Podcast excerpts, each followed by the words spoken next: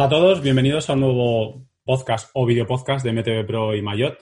En esta ocasión, pues un nuevo, un nuevo episodio centrado en la, en la campaña o en la iniciativa de, de, Cuídate en bici, muévete en bici, en la que ya sabemos que estamos intentando un poco, eh, bueno, concienciar o hablar de, la, de, la nueva, de una nueva oportunidad que tenemos para mejorar la movilidad eh, en, estos próximos meses o en estos próximos años. Y hoy tenemos un invitado muy, muy especial, eh, que es Jaime Novo, Novo, que es periodista, activista y alcalde. O sea, es una cosa. Lo tiene, tiene un, tiene un, un, debe tener unos días complicados. ¿Qué tal, Jaime? ¿Cómo estás? ¿Qué tal? Sí, pero mis días son tan complicados como los de cualquier padre de familia. O sea, estoy más liado con los niños que con, con cualquier otra cosa. Es verdad, es periodista, activista, alcalde y padre. Alcalde de la bicicleta de Madrid y, y padre, sí. Oye, eh, Jaime, ¿cuándo y cómo decidiste que, la movilidad en bici se iba a convertir en, bueno, pues en parte de tu vida a nivel, a nivel, pues eso, a nivel de activismo, a nivel de, ponerte a, a, promocionar eso? Pues mira, eh, yo hace mm, cuestión de 15 años era como cualquier otro ciudadano de Madrid, cogía la bici de montaña para salir a los caminos que tenía más cerca de casa de mis padres, eh, pero al mudarme a Madrid empecé a, coger la bici para trayectos muy cortos, ¿no? Pues bueno, cosas de dos kilómetros a lo mejor, o de un kilómetro, si ir a una panadería en concreto o ir a un sitio en concreto, me resultaba más cómodo que coger el, eh, el coche, no tenía familia todavía, y mmm, entonces empecé a moverme en bici, empecé a probarme y a ir a sitios más lejos hasta que decidí que, que igual podía ir al trabajo. Eh, investigué la ruta, empecé a, a, mirar en algunas webs donde se daban consejos y demás. Y mmm, empecé a estudiarme la normativa, que entonces era un poco caos con el tema del casco y demás. Aparte, desde mi casa, que vivo en el norte de Madrid, hasta donde trabajo, en A3 Media, en Antena 3 y en Onda Cero, me eh, cruzaba tres localidades, con lo cuanto, por, lo cuanto tres normativas diferentes en cuanto al, ciclismo. Y me enteré cómo ir y empecé a ir, y esos son 10 kilómetros de ida, 10 de vuelta. Eh, empecé a descubrir yo solo trucos para sudar menos, para ir más seguro, para no... El caso es que empecé a ver las bondades de aquello, empecé a ver que yo estaba mucho más feliz en el trabajo, que eh, por supuesto que gastaba mucho menos, eso ya pues eso, es obvio. Pero, eso, eso, ya lo, eso sí, es obvio.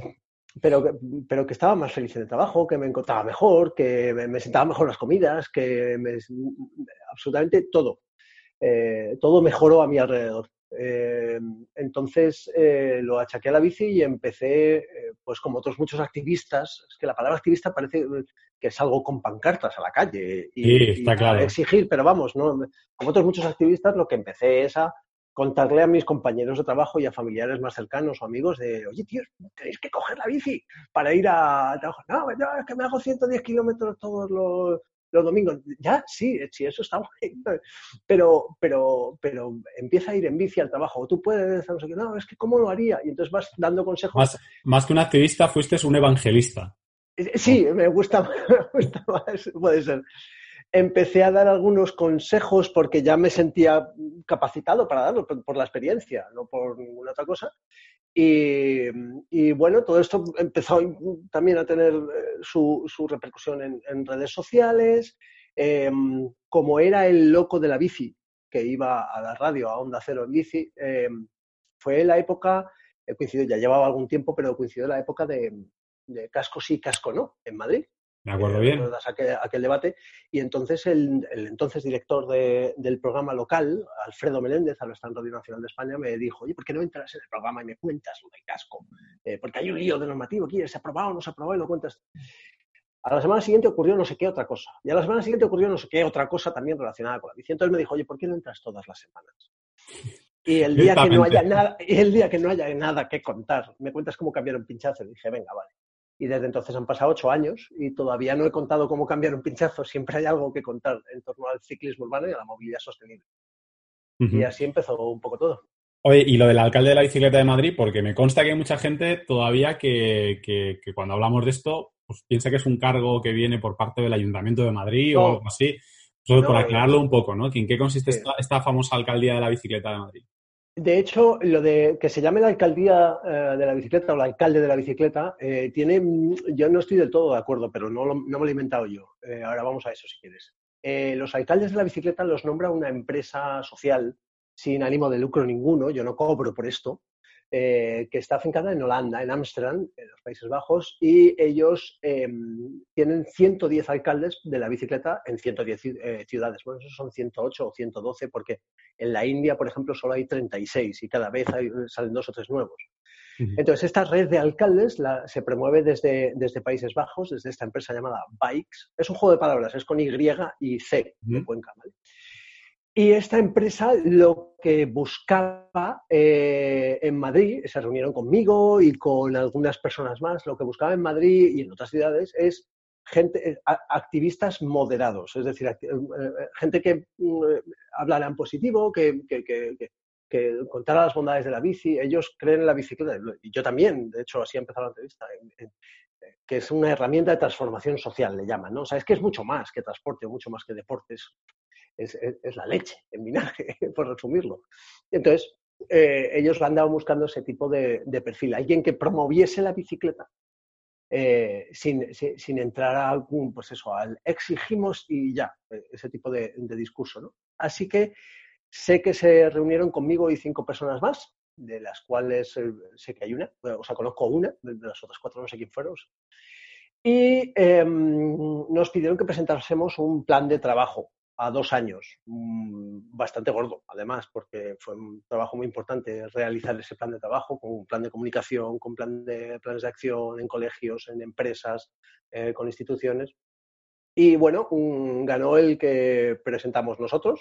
Somos un equipo de cinco personas, cicloturistas, biciescuelas, expertos en mapas y, y, en itinerarios ciclistas urbanos también. Eh, yo que soy la parte más de comunicación, digamos, y, está también Ignacio Preto, que es un experto en, en, en, brujulear entre las empresas y, e instituciones, eh, se conoce muy bien ese mundillo. Y Miguel Gató también, que es consejero de Naciones Unidas y sabe muy bien cómo se pedalea fuera de, de España. Así que hemos montado un equipo muy chulo y no cobramos un duro por esto, ni tenemos nada que ver con el ayuntamiento. Pero sí es verdad que intentamos comunicarnos constantemente y nos comunicamos con el ayuntamiento para pedir cosas. O sea, que todavía no ha habido reunión entre alcaldes. Todavía no ha habido... con, el alcalde de Almeida no. Hemos tenido contactos con el área de movilidad, hemos tenido contactos con otros grupos políticos de la oposición, hemos expresado nuestra... Bueno, conocen muy bien lo que mm, pedimos, que en realidad no es nada más que lo que piden muchas de las asociaciones y ciclistas urbanos. Y sobre todo lo que más nos interesa no es lo que pidan las asociaciones de ciclistas, sino lo que pedirían dos colectivos que nos parecen súper importantes. Las personas que no saben que pueden ir en bici, eh, y que a lo mejor irían en bici a los sitios. Te pongo un ejemplo muy sencillo. Me fui este verano a Francia, estuve en París con mi familia entera, que están un poco hartos de mí, de la bici, la verdad. Y una familia de amigos que tiene cuatro hijos, también todos con las bicis, y vimos París entero en bicicleta. Sin embargo, ellos no se atreven a hacerlo en Madrid. Madrid vamos por el anillo verde, como mucho. Entonces, ese tipo de cosas eh, es la que me interesa. Gente que no monta en bici habitualmente, ¿qué necesita esa gente para montar en bici? Pues eso es lo que eso es lo que más me preocupa. Y por otro lado, mm, que vamos a esforzarnos, y además por eso te agradezco muchísimo esta, esta llamada, en el ciclismo deportivo. Hay un montón de ciclistas deportivos que ni se les pasa por la cabeza ir en bici al trabajo. Son gente que se hace 110 kilómetros los sábados y los domingos y no se les pasa por la cabeza ir en bici al trabajo. sí, exacto nuestra participación en todo esto, un poco como medios, ¿no? Como MTV Pro y Mayotte, pues hombre, Mayotte hemos, hemos tratado el ciclismo urbano, pero es verdad que también tenemos un público eh, que es ciclista de montaña, que es ciclista de carretera, de gravel, y es decir, oye, yo tengo aquí detrás una bici de gravel que le, que le pones una alforja detrás y es una maravilla para ir por ciudad y estamos incluso dándoles consejos en cómo convertir tu, tu bici vieja de 26 que está la pobre ahí eh, marginada ya con sus ruedas pequeñas ahí, pues puedes tener una excelente bicicleta urbana y por supuesto también lo que estamos viendo a trabajar de, oye, pues mira, también puedes ir a una tienda y comprarte una excelente bici urbana con toda la tecnología que tienen muchas de ellas, que hace poco hablaba con Olivier Pelus de Trek, y para nosotros también como periodistas especializados, pues cuando te acercas al ciclismo urbano ves qué tecnologías que te alucinan, porque son tecnologías del día a día súper prácticas que te llaman muchísimo la atención. No solo el, el bici reciclaje, sino que también la industria del ciclismo tiene productos muy interesantes que, enseñar a la gente.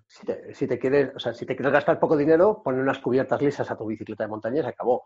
Y si te quieres, y si y poco más en realidad, porque puedes, bueno, puedes subir el, manillar y alguna cosa más para estar más cómodo si vas con pantalones de pinzas o algo de ese tipo. Pero si, eh, ten en cuenta, parece que todo el ciclismo urbano, eh, el producto del ciclismo urbano parece que viene desde fuera y tiene su sentido, pero recordemos que hay marcas españolas como BH o Que ambas tienen un catálogo brutal de ciclismo urbano desde hace muchos años, pero las exportaban todas porque aquí no se vendían. Entonces, sí, eh, es curioso, ¿sabes? Eh, es curioso eh, ese dato. Y ahora empieza a ver, va ahí, bueno, hombre, has hablado de Trek, pero no sé si se puede decir marcas, me imagino que... Sí, puedes decir marcas tranquilamente, ¿no? Yo te, te, hablaba de Trek porque el otro día justo, antes que tú dentro de esta iniciativa, hablamos con Olivier, pero evidentemente hay muchísimas marcas, eh, hablamos de... sin, sin, ánimo de hacer publicidad, pero me he acercado a las Cannondale eléctricas urbanas y, ostras, Pedrín, eh, qué, qué, ligereza, qué, forma de, comportarse, qué seguras para, llevar, eh, pues eso, dos alforjas con la comida, con la ropa de gimnasio, si quieres ir al gimnasio a mediodía, o con la ropa para cambiarte en, el, en casa, si, o sea, en el, en el trabajo. Pero claro, siendo eléctricas igual es que tampoco hace falta, ¿sabes? Cambiarse. Yo ya te digo, voy sudando cero gotas de aquí al trabajo y hago 10 kilómetros, no soy un gran deportista en absoluto, simplemente voy despacio, como decía Paco Tortosa en un, en libro sobre cicloturismo, mi pedaleo es sosegado, poético y sensual. Eh, pues ese es el rollo, no hace falta meterse super caña cuando vas a trabajar, tranquilo, disfrutando del camino y por muy rápido que vayas, por muy rápido que vayas, nunca vas a ir tan rápido como quisieran los coches. No hace falta competir con nadie. Vete tranquilo, disfrutando y llegarás súper feliz.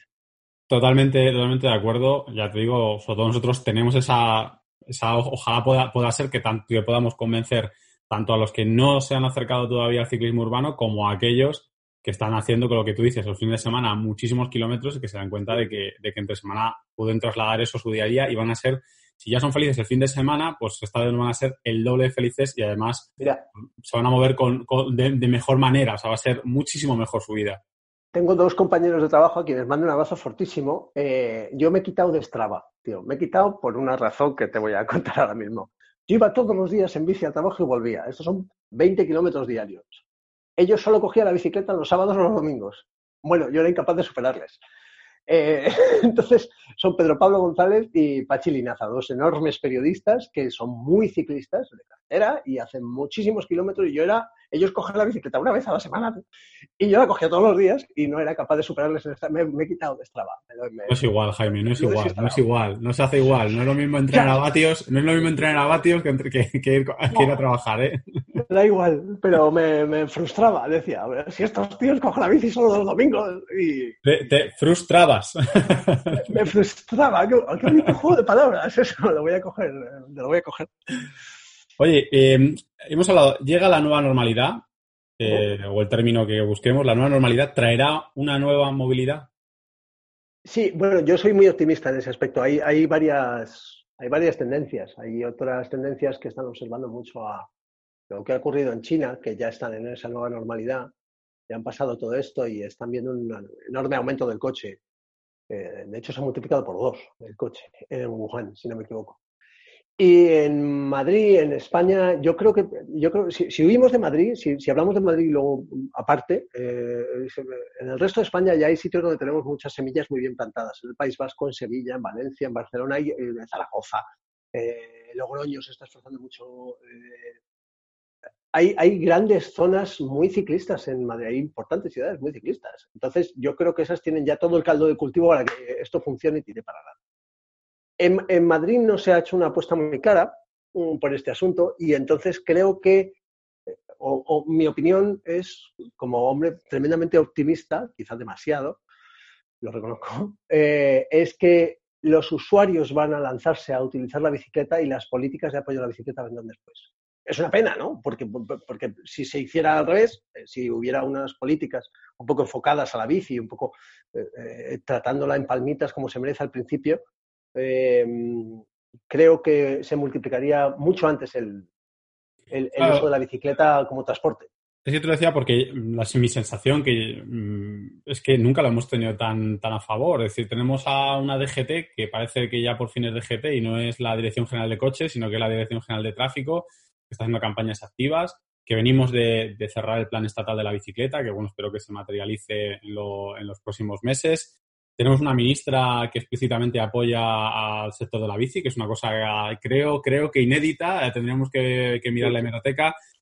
Y a la vez tenemos un montón de gente que por el desconfinamiento, por lo que sea, está reparando bicis, está yendo a las tiendas a que se las arreglen, están ellos eh, comprando sus propias bicis. Yo en mi ciudad, Alcalá de Henares, es mucho más pequeña que Madrid, pero ves ver zonas de, Alcalá absolutamente ocupadas eh, como una especie de, de Holanda aunque solo sea provisional, pues es un lujo. Y claro, luego veo, por ejemplo, veo, eh, pues lo que tú comentas justo te iba a preguntar, ¿no? Que veo que en Madrid, veo, por ejemplo, veo las imágenes de París, de Londres, de Atenas, y veo... Estambul esta misma mañana. Claro, veo, y Madrid veo que, nos, que, que no damos el paso, que estamos todavía, que, que, que da miedo, que siguen habiendo esas resistencias. Sí. me pregunto cuáles son, cuáles son esos, esos frenos para, para no dar un salto ni siquiera pequeño. O sea, yo, yo no sinceramente no lo entiendo. No, no, sé cuál es el motivo por el que no se hace nada, eh, básicamente, porque no se ha hecho nada. De hecho, la única acción a favor de la movilidad ha sido cerrar calles solo para peatones, aunque en la nota de prensa ponía, en los comunicados del ayuntamiento ponía que era también para ciclistas. La realidad es que los ciclistas tenían el acceso prohibido a esas calles cerradas solo para peatones y solo los fines de semana. Tú me dirás, esas calles, cómo van a funcionar como acceso ciclista al trabajo de lunes a viernes, por ejemplo. Eh, dicho esto, es verdad lo que dices, ha habido un cambio en el discurso institucional muy importante. Eh, ministerios que hablan de la bicicleta, el propio alcalde Almeida dijo que la bicicleta y tal, cuando reabrió Bicimar, eh, que la bicicleta era una opción. Pero bueno, eso fue todo lo que hizo. la Dirección General de Tráfico, que recordemos, depende del Ministerio de Interior. Así que Grande Marlasca es el que ha puesto en marcha y ha dicho, venga, sí, el plan estratégico de la bicicleta. No olvidemos que ese plan estratégico de la bicicleta es una cosa que se viene trabajando desde el 2017 y ya era anterior. O sea, en el 2017 estuve yo además en la Dirección General de Tráfico trabajando en ello junto con mucha más gente, porque eh, fuimos un montón de, personas las que trabajamos en, ese plan estratégico. Y ahora dice que sí, que, que venga, que adelante. Bueno, sí, genial, eh, más vale tarde que nunca, pero, pero al final eh, todas estas instituciones, ministerios, la Dirección General de Tráfico, dependen de los ayuntamientos para poner a cabo ese tipo, o sea, poner en marcha ese, tipo de iniciativas. Eh, si los ayuntamientos no tiran para adelante, mm, eh, no se van a poner en, marcha. No puede haber una, debería haber una orden estatal, algo que caiga como una lluvia, ¿no? Mm. Desde arriba, pero, pero dependen de los ayuntamientos para, para que eso funcione. Y mm, no, no, lo sé, eh, diferencias de color político entre el gobierno estatal y los gobiernos locales, pues, pues a lo mejor pocas ganas de hacer cosas, pues a lo mejor.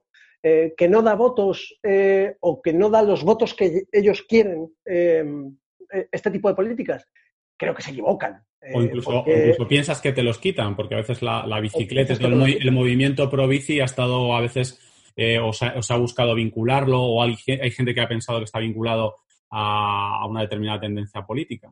sí, pero es, pero sí, sí, claro, por supuesto, es un poco el que va en bici a los sitios, es poco más que un hippie, ¿no? Alguien, eh, eh, viva el amor y la paz libre, el amor libre y la paz, pero da igual. Eh, esto es evidente que es mentira y se puede ver fuera de Europa, sobre todo mucho, porque es muy común ver a gente en traje, o sea, fuera de España, me refiero al resto de Europa, gente en traje yendo a trabajar, gente de todas las escalas sociales y de todos los colores políticos, pero volvemos a lo del principio, sin más lejos, el ciclismo no es, no, no, es, una actividad barata. O sea, tú compartes esas bicicletas de montaña de doble suspensión eh, que en ocasiones alcanzan los 3.000 eh, euros como media. Quiero decir, porque te puedes comprar una bici mucho más cara. Eh, no, es, no es una actividad de, colgados que fuman estaños cigarrillos sin filtros y, y, cantan canciones de Bob Dylan, ¿sabes? no, es, es algo es algo súper democrático, o sea, lo utiliza todo el mundo. Entonces, poco a poco eso en España se está empezando a ver.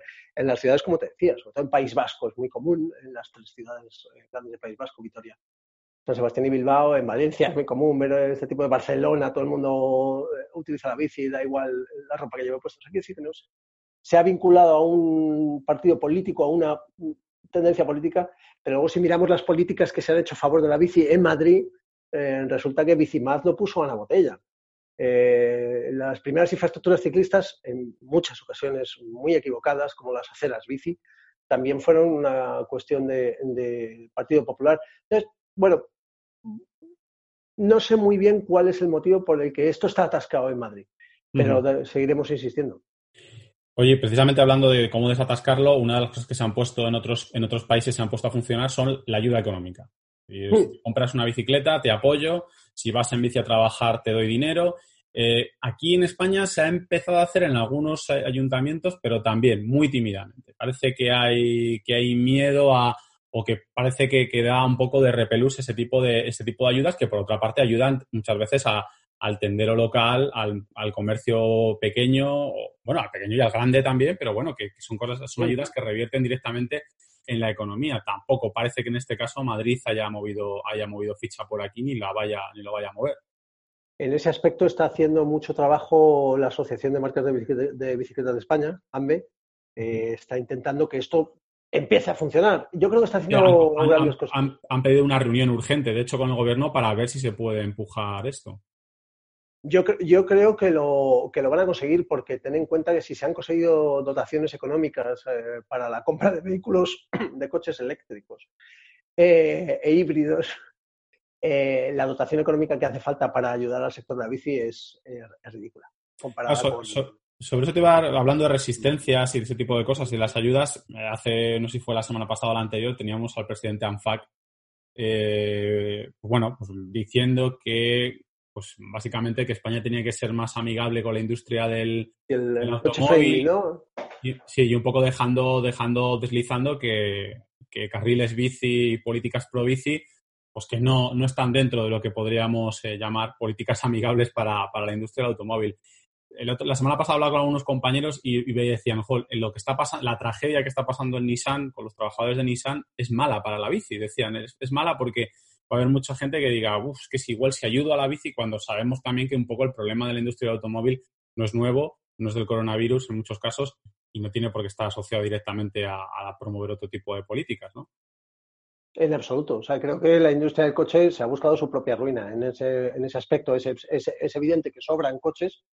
Eh, no, se puede celebrar, ni mucho menos desde el activismo ciclista, el cierre de una fábrica como Nissan, eh, porque económicamente hablando sería eh, darse golpetazos contra la, contra la cabeza. No podemos celebrar eso en absoluto. Pero sí es verdad que es una industria que debía renovarse ya y la renovación no debe pasar por un quito el motor de gasolina y lo pongo eléctrico. Eh, creo que el presidente de ANFAC lo que hacía era defender eh, lo que tiene que defender en su papel. Yo no sé si se lo cree o no se lo cree, tampoco igual, la verdad pero entiendo que él defendía una industria de la que se ha erigido portavoz. Entonces, quiero decir que a mí no me extrañan esas palabras. Eh, me llama la atención que la industria del coche, o él, recordemos, como ANFAC, eh, tema a la bicicleta como posible enemigo del coche cuando no lo es en absoluto. Creo que, y a los datos me refiero, los nuevos ciclistas sobre todo vienen del transporte público, no vienen del coche privado. Creo que es una cuestión de justicia. Al final el coche ha tomado mucho protagonismo, eh, tiene mucho más espacio que cualquier otro vehículo, incluido el peatón, me refiero. Eh, si nos centramos en cuánta gente camina, cuánta gente va en bici, cuánta gente va en moto, cuánta, veces, cuánta gente va en transporte público y cuánta gente va en coche, eh, el, espacio dedicado al automóvil es, exagerado en, todas las ciudades, especialmente en Madrid, porque no se ha hecho ninguna cosa en Madrid para que eso cambie. Pero es que no solo es eso, es que además las ciudades se han ido construyendo un poco en torno al coche y me refiero a que era lógico que la gente se fuera a vivir fuera de Madrid, a las periferias, para eh, poder ir a sus empleos, porque los empleos también tenían beneficios fiscales, las empresas, por establecerse fuera de Madrid. Se hacían grandes autopistas, se hacía cómodo para el coche, se hacía cómodo ir en coche a los sitios. Los centros comerciales, lo primero que hay que construir en el centro comercial son tres plantas de parking para abajo y una enorme, eh, un enorme aparcamiento fuera para que quepan todos los posibles clientes que van a ir a ese centro comercial. Y luego tres, eh, tres placitas para bicis y cuatro para motos. Claro, entonces si tú, si tú eh, eh, haces políticas a favor del coche, tienes más coches. Si haces políticas a favor de la bicicleta, tienes más bicicletas. ¿Cuál es la diferencia? Pues que las bicicletas eh, crean mejores ciudades y los coches ya está comprobado que, no. La cantidad de millones que se gastan en ampliar un carril nuevo de coche. Hace poco, antes del confinamiento, salía una noticia que en la carretera de Colmenar, además lo anunciaba Bombi Platillo, uno de los políticos de, Tres Cantos, creo que era, eh, decía, eh, dotación económica, nos cientos mil millones de euros para hacer un carril más en la carretera de Colmenar pero bueno, perdido el juicio. Eh, había una frase fantástica que decía que solucionar los problemas de atascos de coches con un nuevo carril es como intentar solucionar la obesidad comprando un cinturón más grande. Em, bueno, es que hace poco creo que un, geógrafo, además creo que era aquí de la Universidad de Alcalá, hablaba que el problema no eran los carriles sino las entradas. O sea, si tú amplías la, en la carretera, pero las entradas siguen siendo las mismas a Madrid, el, atasco se mueve de sitio, pero sigue siendo atasco. De hecho, es una de las cosas en las que nos estamos esforzando más en eh, todo el equipo de la alcaldía de la bicicleta, junto con las asociaciones de las periferias, en crear corredores ciclistas seguros desde las periferias hasta el, eh, al menos hasta el anillo verde ciclista. Eh, para que mucha gente pueda moverse en bici desde. Ya, hay, ya es fácil desde Tres Cantos o desde Colmenar Viejo. Bueno, Colmenar Viejo quizás es demasiado lejos, no hemos pensado en eso porque si alguien se va a subir a la bici no vamos a hacer que haga 25 kilómetros para ir a trabajar. Pero sí, todas las periferias más cercanas a Madrid, estamos elaborando un trabajo, ya lo tenemos prácticamente hecho, eh, con las que con muy poca acción por parte del Ayuntamiento de Madrid y de los ayuntamientos de las periferias podríamos establecer corredores ciclistas seguros para que las personas eviten el transporte público, eviten el uso del coche, porque al final la mayor parte del tráfico que entra a la ciudad es, eh, eh, viene de fuera, viene de pues, de las rosas, de, legales, de Moratada, en fin.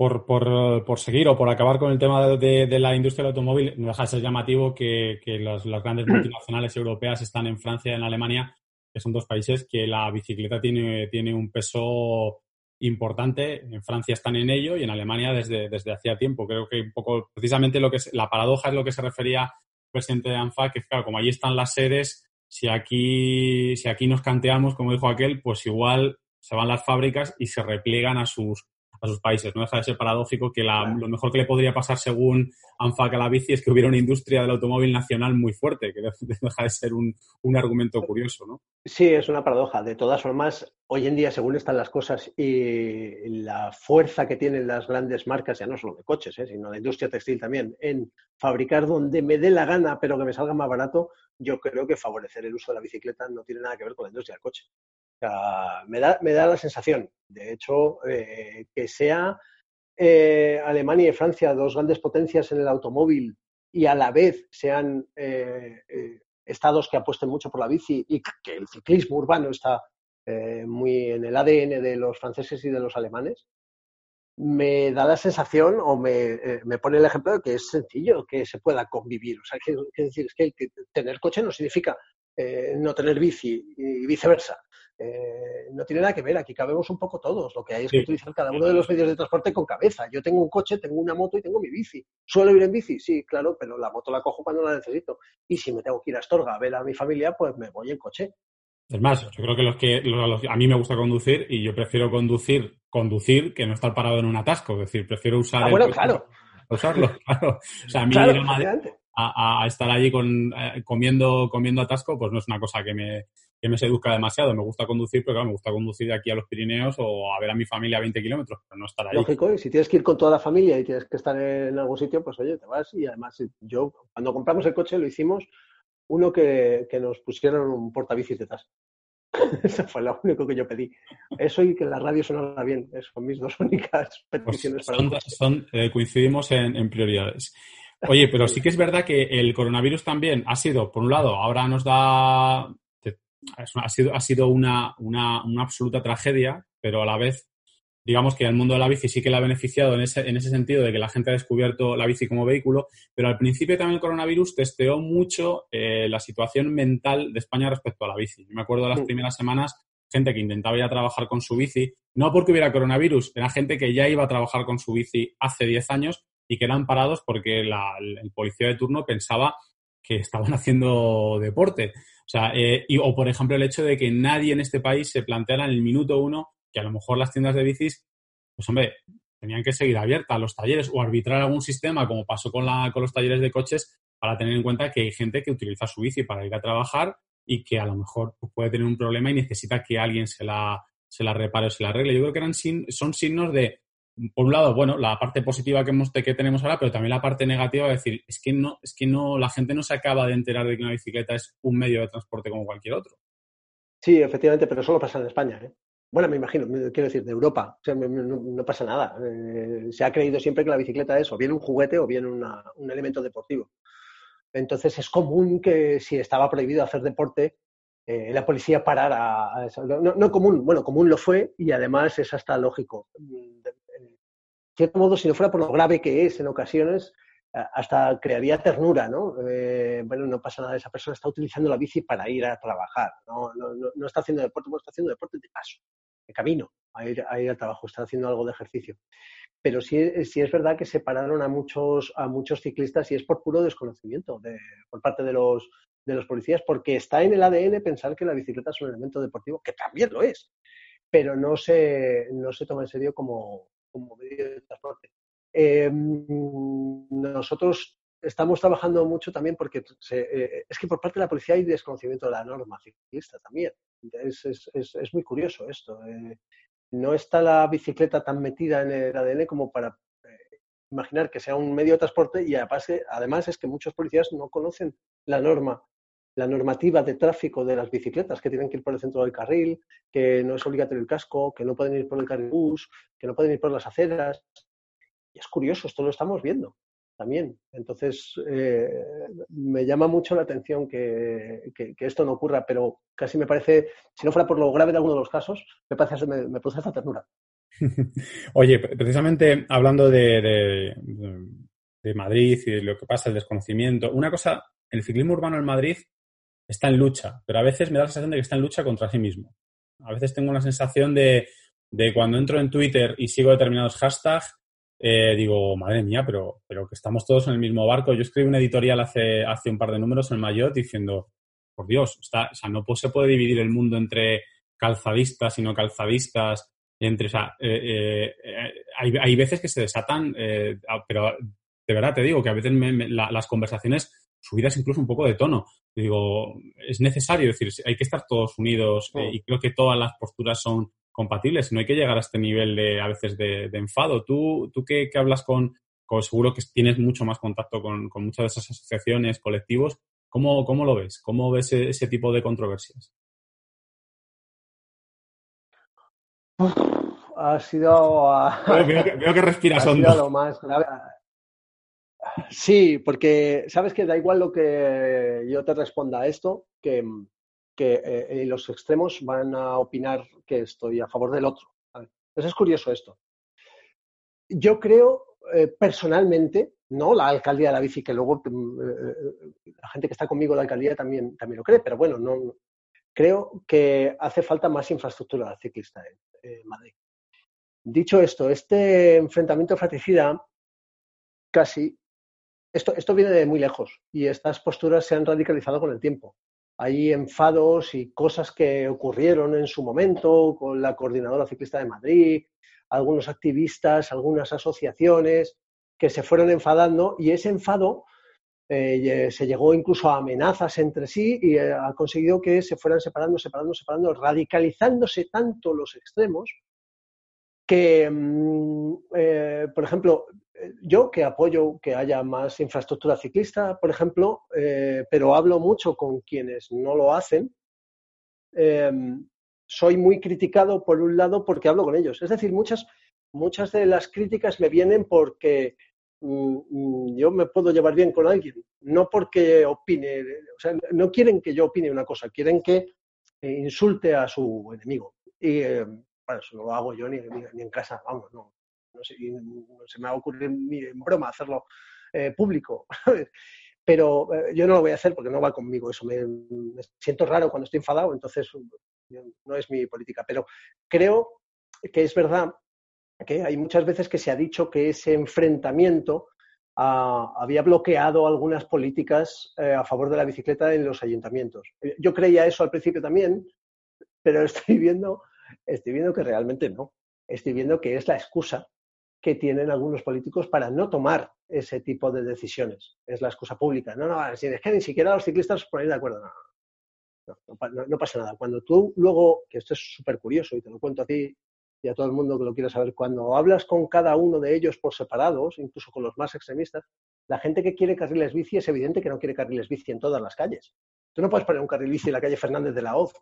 Eh, está claro, eso es una cosa clara. Vayamos a, más vayamos a un extremo todavía mayor. No puedes poner un carril bici en la calle de las Huertas. Eh, no se puede poner. Un carril ni se va a poner, es absurdo. La gente que pide carriles bici, sobre todo los más moderados, están a favor de poner carriles bici donde más miedo da a la gente nueva ir en bicicleta. Que esto es, el, es, el, eh, la madre del cordero de todo esto. Esto es la, verdadera, el verdadero secreto. Es decir, ¿por qué mi familia y la otra familia amiga mía, em, que fuimos a París este, este verano, pudimos pedalear con total tranquilidad con los niños y, y demás por las calles? Porque se atrevieron a ir. ¿Es que Madrid es más peligroso? No, ya te digo yo que no, que se podría ir también, pero no es atractivo. Consigue montar una infraestructura ciclista en las calles donde sea mm, menos atractivo o que la percepción de peligrosidad sea mayor.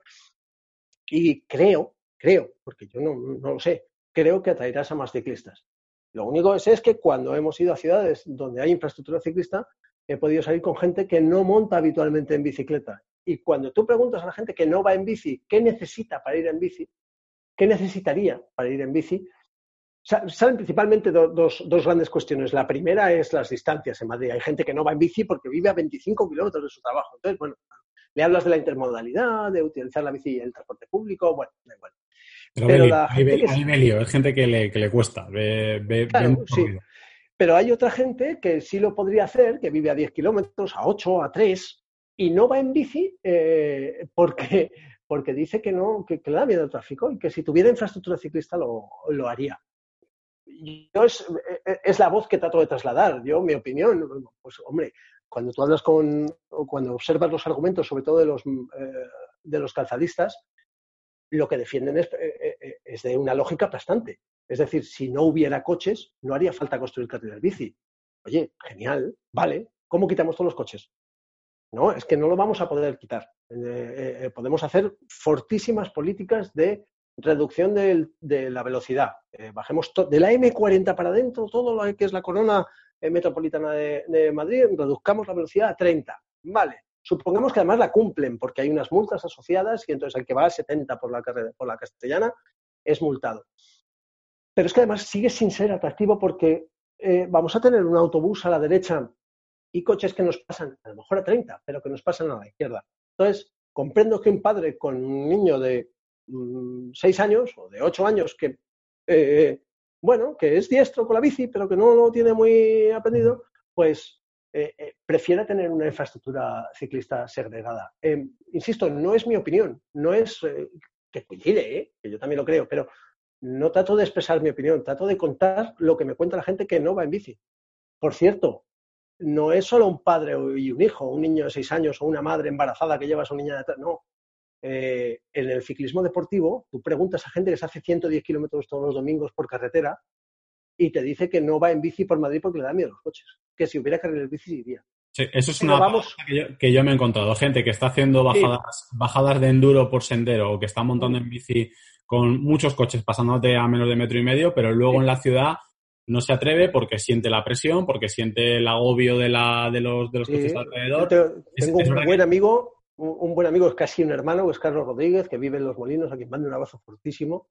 Eh, Carlos, eh, lector vuestro, por cierto, eh, Carlos es uno de los deportistas más alucinantes a nivel amateur que conozco. O sea, es alucinante cómo monta en bici tanto en carretera como en montaña, los descensos que hace, las cosas que hace, las bicicletas que tiene siempre me meto con él porque no tiene timbre y no tengo guardabarros. Me meto con él, ¿no? Digo, eso no sirve para nada, porque no tiene timbre ni luces. Pero bueno, da igual. El caso es que él, por ejemplo, tiene mucho miedo a ir en... Eh, y piensa que yo soy un loco porque voy en bici por Madrid. Ir en bici por Madrid es seguro, vamos a partir de eso. Es muy seguro ir en bici por Madrid. Lo que pasa es que no es atractivo. Entonces, Vamos a invitar a todo el mundo que ya tiene experiencia en la bici, como los ciclistas deportivos, de, oye, venga, tíos, eh, subíos a la bici ya para ir a trabajar, buscar la manera de tal, os ayudamos en lo que necesitéis, la normativa es diferente en ciudad que en carretera, no podéis ir pegados a la derecha, es mucho más peligroso, tenéis que ir por el centro del carril. Eh, cuatro trucos más, es una bobada. Eh, pero una vez se monten, el caso es que la seguridad de todos ganará cuantas más bicis haya. Y creo que las políticas a favor de la bici vendrán tristemente después de que las bicis hayan, hayan tomado la calle. Pero insisto, no es mi opinión que yo crea que hagan falta infraestructura ciclista. Yo solo traslado lo que me dice la gente que no monta en bici, que es nuestro mantra principal, hablar a quien no va en bici y escucharles. Pues yo a Carlos le mando un saludo también como, como lector y además le digo que efectivamente es verdad que al principio da, pero que es, da esa sensación, pero también es la misma sensación que cuando empiezas a montar en carretera. Yo cuando empecé, yo he montado muchos años en montaña y cuando empecé a montar en carretera, pues las primeras salidas te quedas un poco, te, llama la atención a veces eh, la, la, relación con el tráfico y en ciudad yo creo que pasa un poco lo mismo, pero enseguida, bueno, te das cuenta de que todo fluye, hay un flow, hay una hay una interacción y más o menos, pues eh, tiene que pasar algo muy malo, siempre hay cafres, pero que tiene que pasar, das una situación muy complicada para, para ver que estás en, en, un peligro, en un peligro real. Oye, mm, ¿cuáles serían? Vamos a ir a, vamos a intentar ahí hacer un esfuerzo de síntesis y de realismo. ¿Cuáles serían para ti, como alcalde o como Jaime o como lo quieras, eh, los objetivos a conseguir en el corto plazo en una ciudad como Madrid? Objetivos fáciles que eliminen barreras, que eliminen miedos. ¿Cuál para ti serían dos, tres cosas que dirías, esto lo tenemos que hacer ya y el efecto va a ser, proporcionalmente, va a tener un gran impacto? Dos cosas que se pueden hacer mañana es calmar el tráfico y hacer una regulación semafórica que favorezca a peatones y a ciclistas. Con esas dos cosas empezamos a, llamar, a mandar un mensaje al coche de te, vas, te va a resultar incómodo venir te va a resultar más cómodo caminar o ir en bici. Esas son las dos cosas que se pueden hacer para mañana. Y, por supuesto, empezar a trabajar y poner en marcha un plan para crear alguna infraestructura ciclista, primero temporal y luego, si funciona, hagámosla permanente. Pero claro, para crear esa infraestructura ciclista hace falta mucho más tiempo, hace falta una dotación económica y hace falta también poner de acuerdo a mucha gente, no solo a ciclistas. Ten en cuenta, hablando una vez con una... me estoy enrollando, ¿verdad? No, no pasa nada, tenemos tiempo, no pasa nada. Esto... Vale, vale. hablando una vez con un técnico del ayuntamiento que es quien decide, bueno, quien propone por dónde puede haber un carril bici y por dónde no, me resultó tremendamente enriquecedor esa conversación porque me dijo, vamos a ver, vamos a ver, yo soy ciclista, me encantaría que hubiera carril bici, pero yo tengo que tener en cuenta los autobuses de la MT, las asociaciones de vecinos en cada tramo, los peatones, tengo que dejarles espacio y los peatones que quieren coger el autobús tienen que acceder bien al autobús, no pueden cruzar el carril bici. ¿Por dónde meto el carril bici? En algunos sitios tendrá que ir por aquí, en otros, en otros sitios tendrá que ir por aquí, en otros sitios tendrá que ser compartido con el coche. Entonces, tiene que tener en cuenta muchas voces, no solo las de las bicis. Eh, eh, es curioso eh, esto porque te abre un poco la cabeza de decir, bueno, es verdad, es que hay que tener en cuenta más gente ¿no? aquí. Sí, eso es común. A veces hablamos el colectivo de la bici y nos olvidamos de que están los pobres peatones que a veces parece que están fuera de, todo este debate. Están los, los de los patinetes por un lado, las bicis, las motos. Todo Dios montando bulla, todo Dios defendiendo sus cosas, eh, haciendo, haciendo o pidiendo ayuda, haciendo todo tipo de cosas, y sin embargo están ahí los peatones que son los que, que son, digamos, por así decirlo, la masa primigenia de la movilidad urbana. Claro, claro. Es un poco, un poco a vecer marginados están arriba de la pirámide, son los primeros y luego hay que tener también en cuenta, sobre todo a la hora de construir infraestructuras, hay que tener en cuenta la gente con movilidad reducida. Tú lo puedes poner una silla de ruedas, eh, intenta acceder al autobús, que cruce un carril bici, que tal, es, es mucho más complicado que, ¿por qué no hacemos un carril bici aquí? Pues sí, sería genial, pero hay más gente viviendo aquí. ¿Sabes? Vamos a ver si podemos hacer ese carril, ese carril bici. Entonces creo que las dos cosas que son gratis eh, o sea, cero euros, salvo la promoción, que también tiene medios el ayuntamiento para por cero euros poner en marcha ese sistema de, promoción. Voy a decir tres cosas que se pueden hacer gratis y ya, mañana. Una es el calmado de tráfico, que yo digo 30 por ser empático, pero yo diría 20. En fin, a 30 kilómetros por hora máximo en toda la ciudad. La siguiente es una regulación semafórica que favorezca al peatón y al ciclista, y la siguiente sería comunicar eh, a favor de la bici, que hubiera campañas de promoción real por parte del ayuntamiento. Esto es tan sencillo, fíjate, como tú sabes estas conexiones que hacemos en la radio con las, el centro de pantallas del ayuntamiento, que siempre dice lo mismo, tráfico lento con paradas intermitentes, nivel amarillo, la carretera de Bolonia, 7 kilómetros en rival vacía Madrid, dirección Un clásico, un clásico de la radio. Un clásico de la radio. Todas, ese, todas esas informaciones, eh, por ejemplo, en Navidades, igual que los carteles, los paneles de la M30, terminan diciendo se recomienda ir al centro en transporte público. Eso lo dicen siempre, ¿vale? Los paneles que hay en la M30, estos luminosos que, se ven desde los coches. Bueno, pues ¿por qué no terminamos todas esas conexiones promocionando? Venga, no la bici, en general la bici no, Bicimat. Te recomendamos el uso de Bicimat. Te recomendamos para ir al centro, para moverte por la ciudad, lo más seguro es Bicimat. Y así se hace promoción a sí mismo. O sea, que, ni siquiera estoy diciendo que hagan eh, eh, eh, promoción de las marcas de bicicletas ni de tiendas. No, no, no. Eh, hablabas antes de los talleres. Eh, han estado abriendo en.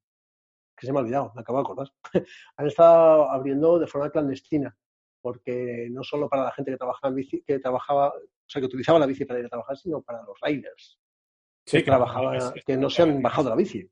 los pobres han hecho más kilómetros, los, kilómetros que no han hecho los, los deportistas los han hecho los, riders estos, estos meses, que eso también es un tema pues para tratar en algún momento. Pues eso, calmado de tráfico, eh, regulación semafórica y promoción de la, bici, de la bicicleta como medio de transporte real o bici más.